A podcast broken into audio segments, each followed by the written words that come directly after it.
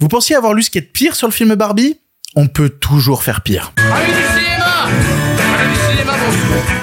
Bonjour à tous et toutes et surtout à ceux et celles qui ne sont pas d'accord. Aujourd'hui dans le pire podcast cinéma, on parle du futur du cinéma fantastique, du cinéma horrifique, car oui, le prestigieux festival Fantasia vient de se terminer. Quel bon et moins bon film se profile à l'horizon? On verra aussi qu'au milieu de tous les articles pourris écrits sur Barbie, il y en a un pour les gouverner tous. Et même si vous n'aimez pas le film, difficile de donner raison à un tel torchon. Dans la partie podcast, on reviendra sur les films qui sortent cette semaine en salle en France et même au Canada. Et dans la partie YouTube, on parlera du décès du maître qui était William Friedkin, qui nous a quitté il y a quelques jours à l'âge de 87 ans, laissant derrière lui un paquet de chefs-d'œuvre et d'émotions encore palpables. Il y aura aussi la question du public et la comédie que je regarde en boucle en ce moment. Et voilà, c'est le pire podcast cinéma avec vous. Eh bien, ça ne va pas être dans la poche.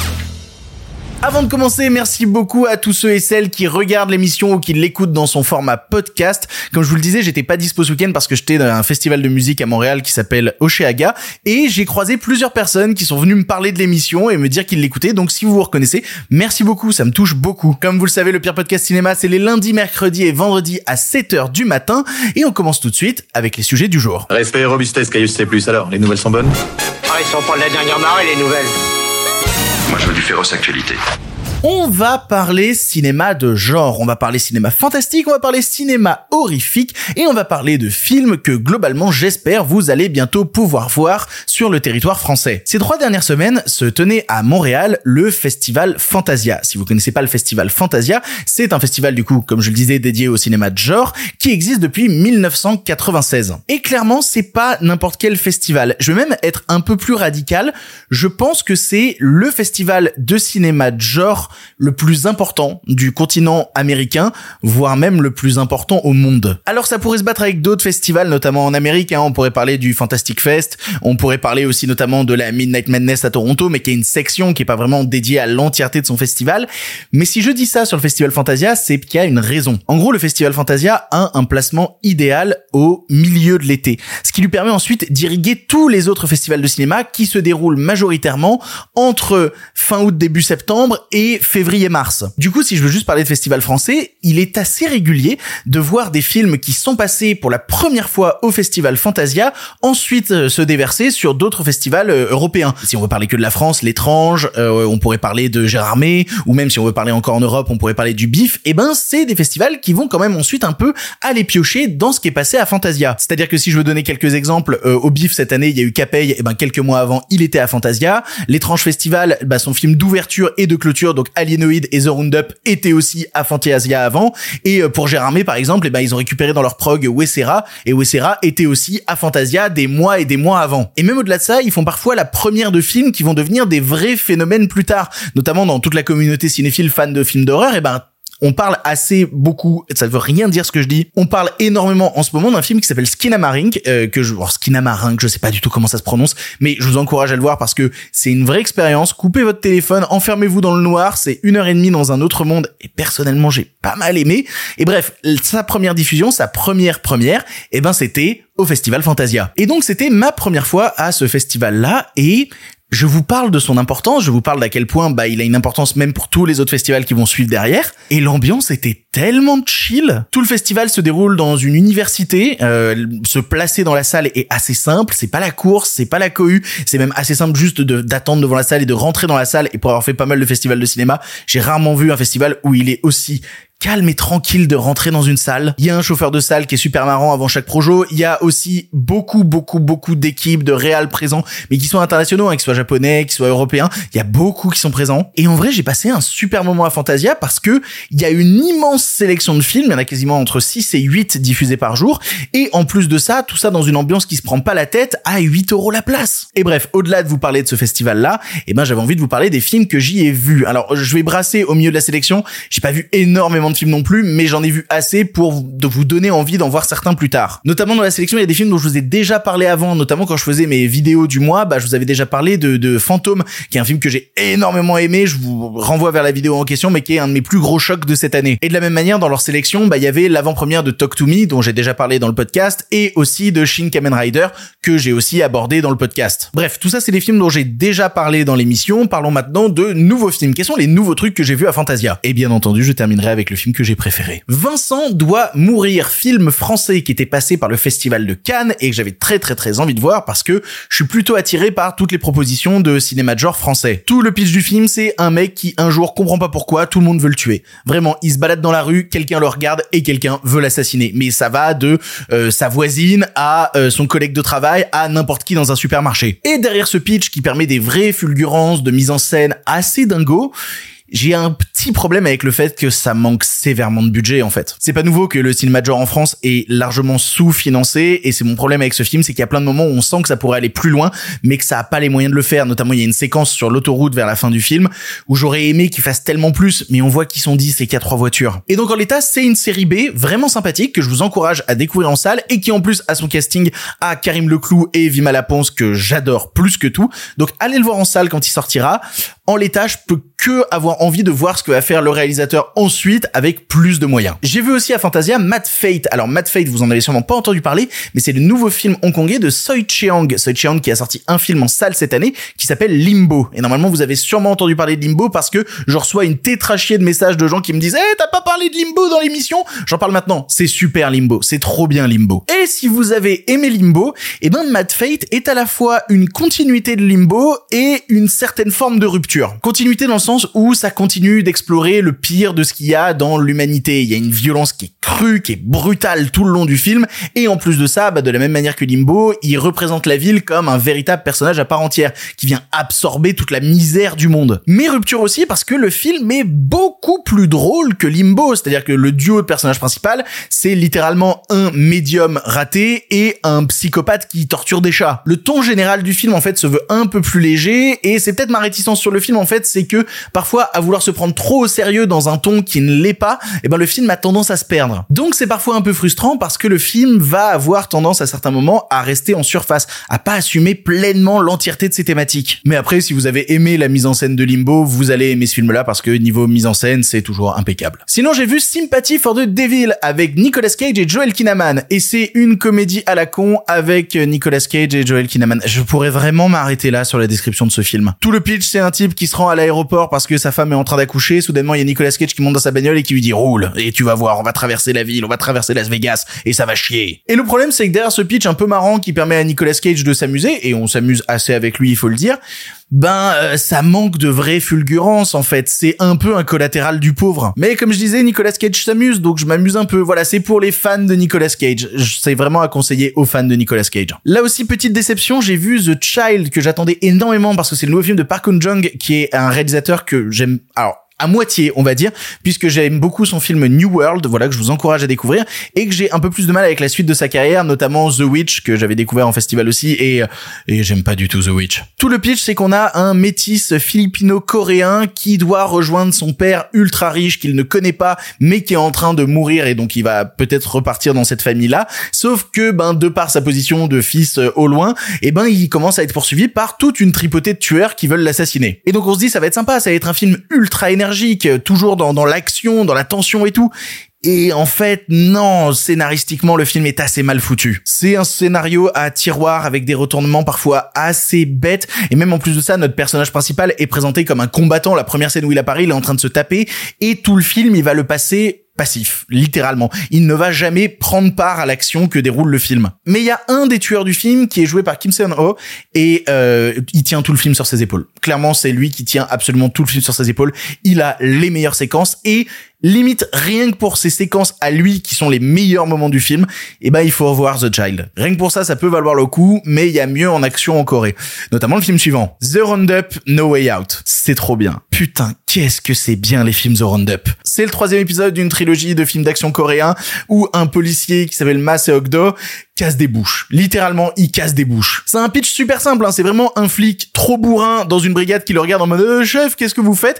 Qui à chaque épisode rencontre un méchant encore plus méchant et voilà, et ben il est pas très malin, mais il a un grand cœur et il aime taper des gens. C'est un pur plaisir d'action vraiment brutal et en plus vraiment drôle. Ça fait partie des films qui m'ont le plus fait rire cette année. À chaque fois, c'est un moment génial et en plus, bah le fait que l'interprète principal soit Madong Seok, qui est un acteur que je, en fait, je peux le regarder toute la journée péter des bouches. Ça fait partie des films que je vous encourage à voir cette année. Déjà, j'avais mis le précédent film dans mon top de l'année dernière. Eh bien, voyez celui-ci aussi, qui est plutôt bien placé en ce moment. Et enfin, mon plus gros coup de cœur du festival Fantasia, c'est River. Alors River, c'est un film japonais par un réalisateur qui avait fait son premier film il y a quelques temps, qui s'appelait Beyond the Infinite Two Minutes et que vous avez peut-être vu. Tout le pitch du film, c'était que un type découvre que dans son appart, bah il y a une télé qui a une différence de temps de deux minutes avec la télé d'en dessous et donc ils peuvent communiquer avec un semi-voyage dans le temps de deux minutes. C'était assez barré et avec un tout petit budget et beaucoup d'idées. Et ben là encore une fois, River, c'est un tout petit budget mais avec 100 fois plus d'idées. C'est la version aboutie plus plus plus de Beyond the Infinite Two Minutes. C'est mieux foutu, c'est mieux réfléchi, il y a une beaucoup plus grande maîtrise dans sa narration parce qu'en fait c'est un concept de un jour sans fin sauf que au lieu que le temps dure 24 heures, mais en fait le temps dure deux minutes. Les gens se retrouvent dans une boucle bloquée où toutes les deux minutes, ils reset à l'endroit où ils étaient deux minutes avant. Et donc la mise en scène se veut un peu moins gratos que son film précédent parce qu'à chaque fois on reset, on part du même point, mais on part avec un but différent. Et en plus c'est un film qui est aussi vachement plus drôle parce qu'il y a davantage de personnages, qu'ils ont tous leur récit propre et qui en plus dispose de bien plus d'émotions. Il y a toute une relation amoureuse au milieu du film qui m'a touché, qui m'a même fait verser une petite larme à la fin pour être honnête. Et c'est mon plus gros coup de cœur du festival. Vraiment, River, c'est cette petite perle du cinéma indépendant japonais. J'ai trop hâte que vous puissiez le voir et je pense qu'il sera récupéré par une plateforme française, ça ne m'étonnerait pas. Et du coup, j'ai raté des films aussi, il y en a plein que je voulais voir que j'ai pas pu voir, je voulais voir euh, New Normal, je voulais voir Killing Romance, je voulais voir Late Night with the Devil, il y a plein de gens qui en parlent, ça a l'air trop bien et euh, j'avais envie de voir aussi Stay Online qui est un film qui a été tourné en Ukraine pendant la guerre. Bref, que de films de genre, que de films fantastiques que j'ai envie de voir que vous verrez sûrement comme je vous le disais dans les festivals de genre français qui vont se succéder là en début d'année. En tout cas, je l'espère pour vous. Ah, quel bonheur de commencer cette émission en parlant de bons films, en recommandant des films. Parce que je vous préviens, la suite de l'émission, c'est, c'est, c'est moins ça.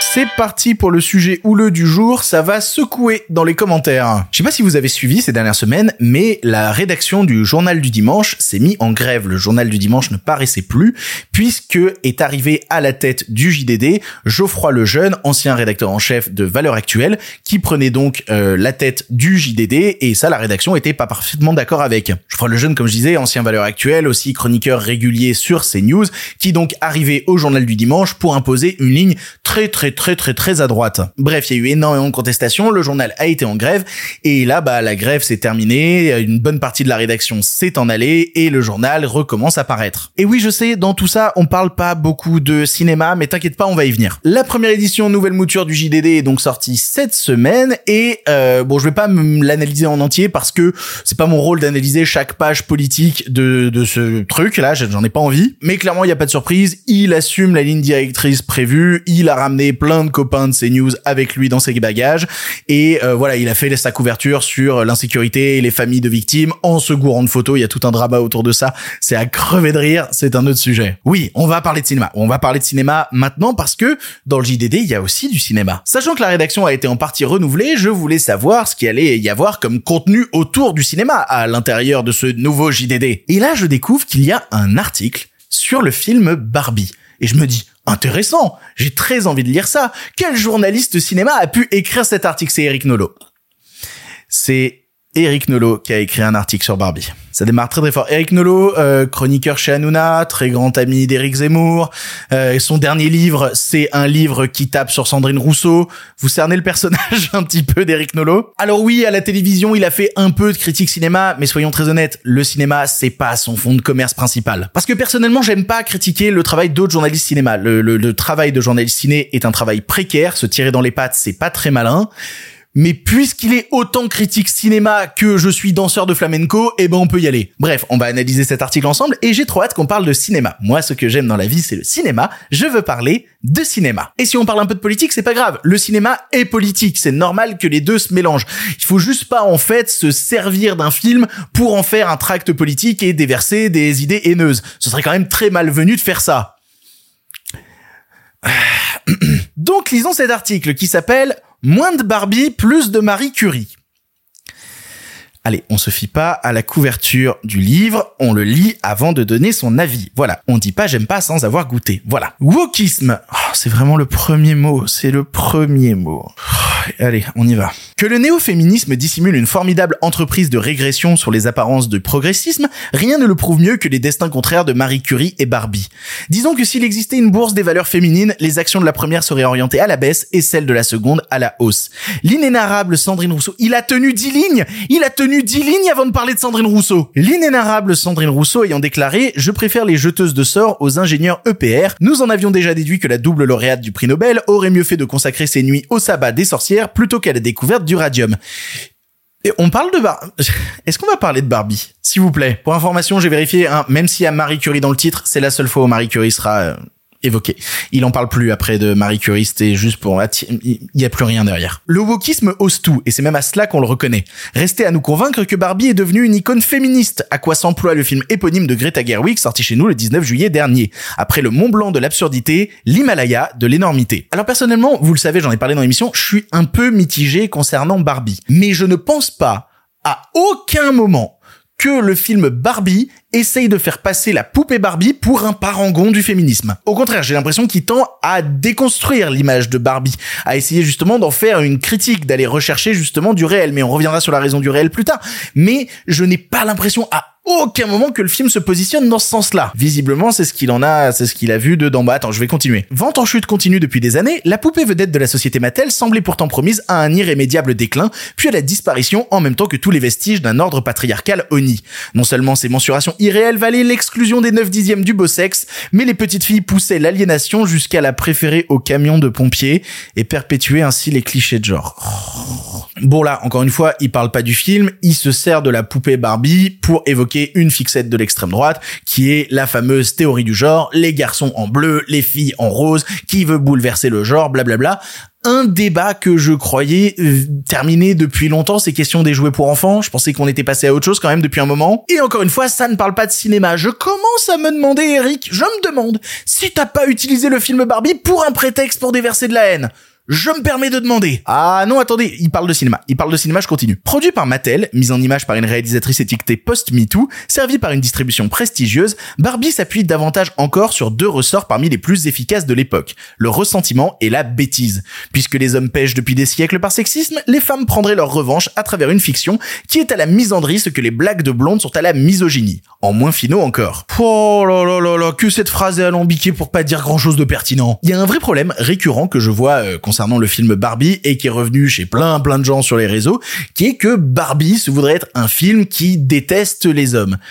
Et c'est du grand n'importe quoi. Au contraire, moi mon problème avec le film limite, c'est que le film s'appelle Barbie et pas Ken. Tellement les hommes sont mis en avant, tellement ils sont le moteur de la narration du récit, tellement c'est eux qui ont les passages musicaux stylés, c'est eux qui ont les grandes bagarres, les, les vraies évolutions émotionnelles. Pendant que les Barbies semblent faire du surplace et être bloqués face à un élan de réalité qui les submerge, c'est tous les Ken qui font avancer le récit et qui deviennent les protagonistes. Et donc en soi, bah si les gens aiment tant le film, c'est aussi parce parce que les Ken sont plutôt réussis, parce qu'ils sont le moteur comique du film, et que par une certaine forme de remise en question des Ken, eh ben, on en arrive à un truc qui peut être plus ou moins intéressant suivant ce que vous pensez du film. J'essaye de mettre au second plan le fait que j'ai des problèmes avec le film, et notamment le fait que les Ken sont trop mis en avant. Mais je ne vois pas comment on peut dire que c'est un film qui déteste les hommes quand c'est un film qui, au contraire, essaye autant de les mettre en avant. Et ça continue après parce qu'il dit Ken est un parfait crétin, le patron de la société un total ahuri, les scènes caricaturales s'empilent en une surenchère grotesque.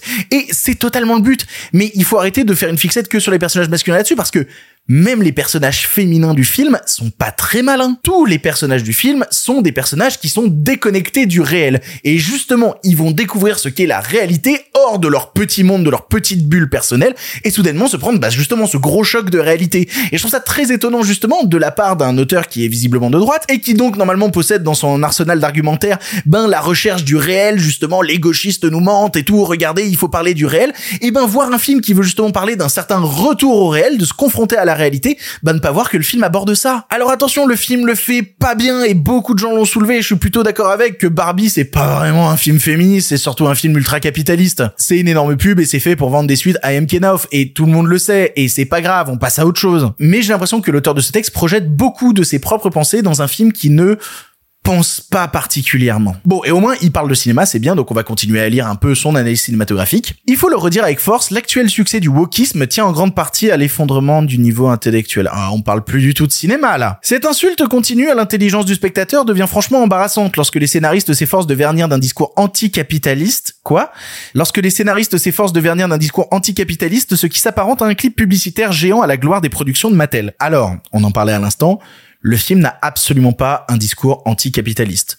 Au contraire, ce serait un film profondément gauchiste s'il avait un discours anticapitaliste, mais c'est pas le cas. Il, il, avance pas à visage masqué, Barbie. Hein. Il le dit clairement à la fin que les poupées Mattel Barbie euh, normales, eh ben elles sortiront quand le féminisme rapportera du pognon. C'est-à-dire le féminisme est utilisé comme un argument marketing et c'est assumé par Mattel qui produit le film. Le film assume, il assume son côté pub géante et on pourrait critiquer ça justement. On pourrait critiquer le fait que le film ne tient au final qu'un discours marketing et que ben utiliser le féminisme comme un discours marketing, et eh ben de la part d'Hollywood, c'est un peu crado, mais c'est visiblement ce qu'ils font. Et Nolo tape complètement à côté mais complètement à côté. Alors à la base, je voulais continuer à lire pour de vrai. Hein. J'ai même enregistré des trucs où je continuais à lire, mais là en fait, il se met à parler du film d'ordre marchand et ensuite il parle de la GPA. Voilà, je ne sais pas comment il est arrivé de Barbie à la GPA, mais il arrive à faire cette grande transition. Là, c'est plus un raccourci, on est sur l'autobahn à 180 et il termine en disant des trucs du style "Mais les idiotes utiles ne se précipitaient pas alors en masse pour célébrer leur union. Certaines consciences de gauche ne donnaient pas dans le panneau de si flagrante récupération. Nos néo-féministes n'y voient désormais plus que du rose." Bref, c'était de la merde cet article. Que retenir de ce tissu d'absurdité? Déjà, un journal laisse Nolo faire de la critique cinéma. Et ça, ça me questionne beaucoup. Ensuite, Nolo pense faire de la critique cinéma, alors qu'il est à la critique cinéma ce que les photos de barbecue envoyées à Sandrine Rousseau sont à l'humour. Un truc rance, loin d'être malin et surtout pesant de bêtises. À côté ça, comme je le disais, parce que je vais avoir des commentaires en mode oh, elle parle beaucoup de politique cette émission, le cinéma est politique. Quand on parle de cinéma, on parle de politique. C'est d'une logique Mais c'est une erreur de croire que cet article tient à parler de cinéma. Ce n'est pas le but de cet article. Le film ne l'intéresse pas en fait. Que le film soit réussi ou pas, qu'il l'apprécie ou pas, le film ne l'intéresse pas. Il devient juste un projecteur de ses passions les plus haineuses. Et surtout, putain, ce qui est terrible, c'est que ça me ferait presque défendre Barbie, qui est un film que j'aime pas trop en vrai. C'est un film qui a des problèmes de narration, qui a des problèmes de montage, qui a des problèmes de mise en scène, qui a des problèmes de discours par instant. C'est un film avec lequel j'ai plein de problèmes, mais ce truc est tellement mal écrit que j'ai envie de défendre le film. Tout ça en fait sonne comme une peur très bourgeoise, très boomer en fait. Il y a un peu de ça en fait. Il y a un peu un truc très boomer de ah ça ça fonctionne, eh bien je vais m'en servir pour cracher dessus. Ça repose jamais sur du concret, ça repose que sur du fantasme et alors, quand bien même vous qui regardez l'émission, vous seriez d'accord avec ces idées, parce que je suis sûr que des gens qui regardent cette émission vont être d'accord avec ces idées. Bah, quand bien même vous seriez d'accord avec lui, c'est quand même très mal écrit son truc. C'est quand même juste un festival de bons mots pourris et de phrases alambiquées pour rien dire et qui pourrait se résumer à juste Nolo aime pas les wokistes, qui est déjà un anglicisme complètement absurde. Donc en vrai, je donnerai pas mon avis sur ce que donne le reste du JDD parce que les analystes politiques le font très bien et sûrement beaucoup mieux que moi. Mais si on veut parler de journalisme cinéma, de cinéma pur, eh bien sachez qu'à la fin du JDD, il y a une page sur les Tortues Ninja avec plus ou moins une critique qui dit que le film est sympathique, mais ça rentre pas dans une grande analyse de fond non plus. Et après, il y a ce truc il y a cet article-là, qui visiblement est censé être ce qu'on appelle du journalisme cinéma. Une chose est sûre, je sais pas si le JDD est mort, mais en tout cas le cinéma dans le JDD, il a vraiment une sale gueule. Et si tu écoutes ça, c'est que tu es dans la partie podcast de l'émission. En effet, les gens qui regardent la vidéo YouTube bah, entendent parler du regrettable décès de William Friedkin.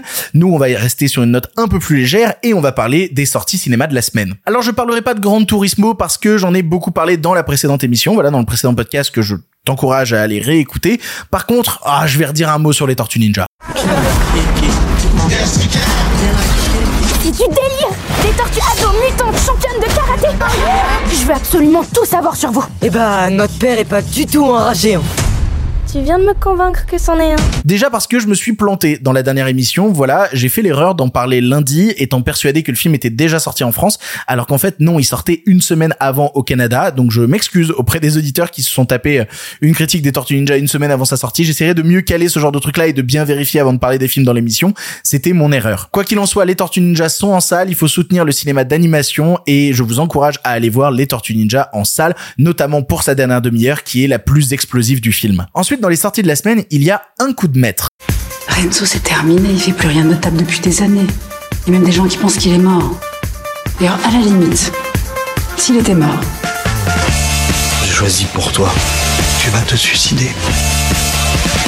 Un coup de maître, c'est le nouveau film de Rémi Besançon, que vous connaissez peut-être parce qu'il est le réalisateur d'un film qui s'appelle Le premier jour du reste de ta vie. Il a fait plein de choses, mais on se rappelle très souvent de lui comme le réalisateur du premier jour du reste de ta vie, qui a ensuite donné beaucoup d'envie dans un certain cinéma français. Le film possède à son casting Vincent Macaigne et Bouli Lanners et raconte l'histoire d'un proprio d'une galerie d'art qui représente un peintre en pleine crise existentielle et qui, pour relancer sa carrière, va simuler le suicide du peintre. Ça a l'air doux, amer, comme je l'aime. Je ne sais pas si ça sortira dans nos salles canadiennes, mais j'ai assez hâte de le voir. Le film, par contre, qui me fait un peu moins envie cette semaine, c'est Veuillez nous excuser pour la gêne occasionnée. Attention, mesdames et messieurs, le départ de notre train est imminent.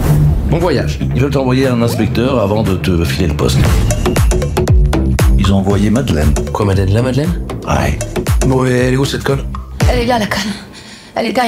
C'est le nouveau film, la nouvelle comédie de Olivier Van Hofstadt, que vous connaissez peut-être parce qu'il a réalisé un film qui est aujourd'hui culte pour certaines personnes de ma génération, à savoir Dickeneck. Voilà, tout le monde parle à chaque fois de, de Dickeneck en disant « Oh, ce film est tellement drôle Oh là là, c'est incroyable, t'es tendu comme une crampe !» Mais ce qu'il faut dire, c'est que la carrière de ce réalisateur-là est un peu partie en roue libre après. Il a réalisé le sympathique Go Fast avec euh, Roche Dizem, mais euh, en revenant au cinéma dix ans après, il a fait Lucky, une autre comédie qui a été une turbo-plantade. Et quand je parle de je parle à la fois de succès critique ou de succès public. Vraiment, ça a été terrible à tous les niveaux. Là, pour veuillez nous excuser pour la gêne occasionnée, on y suit un contrôleur de train qui, pour valider sa mutation, doit être soumis à une inspectrice du travail qui va le suivre. Et évidemment, tout ne va pas se passer comme prévu. Le contrôleur de train étant joué par Artus et l'inspectrice du travail par Elsa Zilberstein. Et vu le trailer, je suis désolé, mais mais ça ça pue encore. Hein. Ça ça pue. J'ai j'ai un peu peur. J'ai un peu peur. Alors laissez-moi vous parler d'un film qui sort seulement au Canada et que vous verrez vous début janvier en France. Ça s'appelle Les Chambres Rouges. Monsieur Chevalier, vous êtes accusé de trois chefs distincts de meurtre, outrage au cadavre et production et distribution de matériel obscène. Mon client plaide de non coupable, monsieur le juge. Tu sais que c'est sa fête bientôt? Dans trois semaines, ouais. Tu penses qu'il essaie de faire un cadeau? Je vous en avais déjà touché un mot dans l'émission des Chambres Rouges, mais je remets un petit coup. C'est le nouveau film de Pascal Plante, réalisateur de Nadia Butterfly, un film que j'ai très très très envie de voir, film québécois, qui raconte l'histoire de deux femmes complètement fangirl euh, qui suivent un procès d'un serial killer qui massacrait des gens dans des red rooms. En fait, en gros, il massacrait des gens en direct vidéo sur le dark web. Et elles sont trop fans de lui, elles vont le voir en procès. Il y en a une qui semble cacher un terrible secret. Et c'est marrant parce que ça rappelle quand même des phénomènes qui sont assez liés au réel, notamment bah, le procès de Ted Bundy, où il y avait énormément de nanas qui étaient devant le procès à dire mais non, il peut pas être un tueur, il est tellement beau. Cette sorte un peu de fascination morbide pour le serial killer. Bref, j'ai très très hâte de voir les Chambres Rouges. Et pour terminer, je voulais vous parler d'une reprise parce qu'il n'y a pas que le cinéma actuel, il y a aussi le cinéma de patrimoine et il y a un film qui ressort en salle que j'aime énormément qui s'appelle Punch Drunk Love. Hi, this is Georgia. This is Barry Egan. So what do you do, Barry? I have my own business. Uh, we have a non-breakable handle. Let me demonstrate for you. You're married, aren't you? No. Barry, it's your sister. There's this friend of mine from work, and I want you to meet her. This is Lena. Hi. Hi. Punch Drunk Love, donc ça ressort dans les salles françaises. C'est un petit chef-d'œuvre de Paul Thomas Anderson que vous connaissez sûrement, qui a au casting Adam Sandler, le regretté euh, Philip Seymour Hoffman ou encore Emily Watson. Et c'est une histoire d'amour d'une beauté folle, mais vraiment folle. Des personnages qui sont teintés d'anxiété sociale, mais qui vont essayer de partager des sentiments tout doux sans vraiment réussir à les exprimer. J'ai pas trop envie de vous en dire plus. J'ai vraiment envie que vous découvriez le film par vous-même. Sachez qu'il possède la meilleure utilisation possible du morceau In Needs Me. Et d'ailleurs, je vais mettre un extrait d'In Needs Me pour terminer tout ça. Allez voir des films en salle. Clairement, In Needs Me. And all at once I knew, I knew it once, I knew he needed me.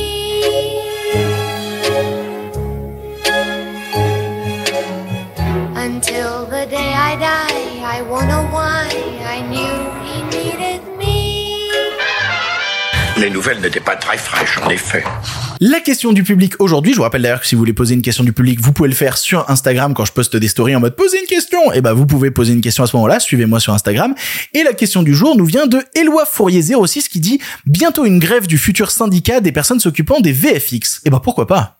Il devrait. La news est tombée ces derniers jours, vous croyez quand même pas qu'on allait faire une émission sans parler de la grève 50 personnes qui font des VFX chez Marvel ont décidé de se rassembler pour créer un syndicat et défendre leurs intérêts. Alors la première question que j'ai eue en lisant l'article c'était ça existe pas déjà? Ils ont pas déjà un syndicat les personnes qui font des VFX, des effets spéciaux pour les films? Alors À vrai dire, il y en a deux qui existent, mais qui sont pas vraiment des syndicats, j'ai les noms là. Tout d'abord, il y a le VES, la Visual Effects Society, mais comme je disais, qui est pas vraiment un syndicat de la même manière que peut être euh, la SAG-AFTRA ou euh, la WGA et tout ça. Et il y en a un autre qui s'appelle la VFX Union, mais qui a pas véritablement de pouvoir au sein des entreprises. Et vu la grève qui est en ce moment à Hollywood, c'est pas étonnant que les personnes qui font des effets spéciaux, des VFX, se disent bah soudainement bah non, nous aussi on doit défendre nos, nos droits quoi. Parce que ça fait un moment qu'on se plaint, notamment dans les grosses productions, du fait que les effets spéciaux sont dégueulasses. Mais si ils sont dégueulasses, c'est pas tant de la faute des artistes VFX que des personnes qui les dirigent. Ça fait des années que les VFX artistes on leur demande de faire plus rapide et moins cher et après ça donne Ant-Man Quantum Mania, les gens font oh bah c'est dégueulasse. Soyez pas étonnés. Ça fait un moment qu'on en entend parler mais début juillet, il y a des artistes VFX qui ont tiré la sonnette d'alarme sur les conditions déplorables en tant que personnes qui font des effets spéciaux chez Marvel. Ils ont dit clairement que c'était le pire client que bosser là-bas, c'était avec des deadlines irréalistes. Et j'ai des gens, hein, j'ai des témoignages. A notamment Drew Goville, alors qui travaillait au FX chez Marvel. Il a notamment travaillé sur les Gardiens de la Galaxie et Spider-Man. Et il a dit bosser sur les shows Marvel et ce qui m'a poussé à quitter mon boulot dans les VFX. C'est un client horrible. J'ai vu trop de collègues brisés après un trop plein de travail pendant que Marvel réduisait leur salaire. Un autre artiste VFX, lui, anonyme, a déclaré Marvel est connu pour demander beaucoup de changements en permanence. T'es déjà débordé, mais les demandes de Marvel dépassent toutes celles des autres clients pour des changements souvent majeurs. Parfois un mois ou deux avant la sortie du film, ils demandent à ce qu'on change toute la fin. Marvel vous fait bosser salement. J'avais des collègues à côté de moi qui craquaient et se mettaient à pleurer, d'autres qui faisaient des crises d'angoisse au téléphone. Ah ouais, Marvel, le MCU, l'industrie du rêve. À ceux qui tentent de vous faire rêver, voilà dans les conditions dans lesquelles ils travaillent. C'est horrible, hein Donc voilà, ils ont décidé de se syndiquer. Il va y avoir un vote pour savoir qui va diriger tous ces syndicats-là, normalement qui va se tenir à la fin août. Et c'est une très bonne chose. On devrait avoir des réponses en septembre sur ce qui va se passer. Et tout ce qu'ils vont demander, c'est des trucs basiques, hein, des salaires corrects, pas des horaires à rallonge où ils ont l'impression de se tuer, et qui puissent répondre non à un job sans qu'on leur dise bah t'es blacklisté à tout jamais. Et ce sera sûrement pas les seuls à suivre cette grève parce que on l'a vu avec le scandale récemment qu'il y a eu sur Oppenheimer. Je sais pas si vous avez suivi, mais dans Oppenheimer au générique de fin, bah Nolan il a juste oublié de créditer tous les gens qui avaient bossé sur la FX. On parle de plus de 100 personnes hein, qui n'ont juste pas été crédités au générique de Oppenheimer parce que toute la com de Christopher Nolan c'est de dire oui oui moi mon film tout a été fait en vrai et donc du coup mettre des gens qui bossent sur les effets spéciaux au générique de fin ça la fout mal quand même. C'est vous dire donc à quel point c'est un métier qui n'est pas respecté à Hollywood alors que c'est sûrement un des plus importants de l'industrie, c'est des petites mains qu'on fait cravacher de manière absolument dégueulasse et bref réponse en septembre. Unissez-vous camarades. Pour le cinéma, monsieur Leblanc, pour le grand écran, pas pour la petite lucarne. Il est l'heure d'un film pour finir. Comme à chaque émission, je termine avec un long métrage. Et d'ailleurs, si vous voulez participer à l'émission, bah c'est la prochaine. D'ailleurs, si vous voulez participer dans l'émission, il vous suffit d'envoyer un audio de maximum 3 minutes à l'adresse mail lepierrepodcastciné@gmail.com. J'en ai déjà reçu. Je sélectionne en ce moment. J'écoute ce que vous m'avez envoyé. Et moi aujourd'hui, j'avais envie de vous parler d'un film qui n'est pas récent, qui n'est pas un film en salle. Voilà, c'est la première fois que je le fais dans l'émission. Je peux me le permettre puisque j'ai envie de vous parler de Popstar. Connor for real is actually saving the record industry. Everybody's just waiting to see like what he does next. Connor's hot. You tell me you didn't see him and say, yo, he's the star. Popstar, je l'ai vu deux fois cette semaine. Voilà, je, je, commence à devenir un peu addict à ce film, c'est vous dire à quel point je l'apprécie. Et c'est un film de la team Lonely Island que vous connaissez sûrement parce que ils ont fait bon nombre de morceaux absolument culte pour les gens de ma génération en tout cas, à Just Had Sex, Dick in a Box, euh, je sais pas, Jack Sparrow. Et l'équipe est composée de Akiva Scheffer, de Jean Matacon et bien évidemment de Andy Samberg que euh, tout le monde connaît je pense parce que c'est le premier rôle de Brooklyn Nine-Nine. Voilà, c'est cette team là de fous furieux. Et du coup ils ont fait un film à la fin des années 2010 euh, qui raconte l'histoire d'une star qui faisait partie à la base d'un boys band où ils étaient trois et qui a décidé de faire une carrière en solo parce qu'il est trop stylé comparé aux deux autres et il voit sa vie partir salement en couille. Et avant de parler de l'humour du film, parlons de cinéma parce que tout le film est un faux documentaire. Et c'est toujours une fausse bonne idée le faux documentaire parce que on le tient pas, on le tourne un peu à notre sauce, on l'arrange parce qu'on a envie de faire autre chose avec et qu'on est bloqué niveau mise en scène. Le film assume son parti pris jusqu'au bout. C'est hallucinant. C'est un des faux documentaires qui respecte le plus ce parti pris là que j'ai vu depuis très longtemps. Et le pire, c'est qu'en plus de pas le trahir, il se permet d'avoir une réflexion sur la forme du faux documentaire, notamment qu'est-ce qui se passe quand on coupe les caméras et qu'on laisse juste enregistrer le son, qu'est-ce qui se passe si plusieurs équipes de faux documentaires euh, commencent à se croiser. C'est assez malin tout ce qu'il entreprend, ne serait-ce qu'avec sa forme filmique. Tout ça en plus de manière assez bien rythmée pour qu'on va pas le temps passer. Le film dure 1h25. C'est efficace. Évidemment, le film, bah forcément, quand ça vient de la team de Lonely Island, possède des chansons qui sont toutes hilarantes. Je ne veux en spoiler aucune, je n'en dirai aucune. Il y en a une qui parle euh, d'événements et de... je peux pas en parler. Un, je veux pas en parler parce que je vais être démonétisé sinon. Et deux, je l'ai vu avec des gens qui connaissaient cette chanson et d'autres qui ne connaissaient pas. Et le choc de cette chanson les a tellement surpris. Bref, je ne veux rien dire de plus là-dessus. C'est un festival de caméos absolument légendaire, mais ça va de, de Maria Carey à Seal, à, il y a, y a tout le showbiz américain, Justin Timberlake. Quand vous pensez que les caméos s'arrêtent, non, bim, voilà euh, RZA, voilà euh, Asap. Et même son écriture se veut une réflexion sur l'industrie musicale en utilisant des vrais événements qui sont arrivés dans l'industrie pour les détourner, notamment pour en citer un, bah, il parodie ce qui s'est passé quand U2 euh, avait lancé son album et que l'album s'était retrouvé sur tous les téléphones et que ça avait fait un énorme backlash. Peut-être que mes anecdotes sont trop vieilles, c'est terrible. Oui, un jour U2 a sorti un album et automatiquement il était sur tous les iPhones de base et les gens engueulaient. A raison. Et eh ben, imaginez si leur album s'était retrouvé sur tous les frigos. Ah, que c'est con. Et au final, le film est assez touchant parce que il se veut une véritable fable sur l'amitié qui va assumer même un côté cheesy mais le pousser au maximum dans l'absurde pour se dire, ok, c'est très très très très gentillé, mais c'est fait avec tellement de bêtises que c'en est vraiment appréciable. Tout ça en plus en assumant un vrai héritage stoner movie complètement barré. C'est, il y a un nombre de vannes à la seconde. Et voilà, j'avais envie de vous en parler. J'avais envie de terminer sur une note positive. J'avais envie de parler sur mon coup de cœur du moment. C'est la comédie que j'ai déjà regardé deux fois cette semaine, que je vais sûrement re-regarder encore. C'est un pur plaisir que de regarder Popstar et je vous encourage à le voir aussi parce que c'est drôle, ça fait du bien. C'est mon film feel good du moment. You know, it takes a village to make me look dope.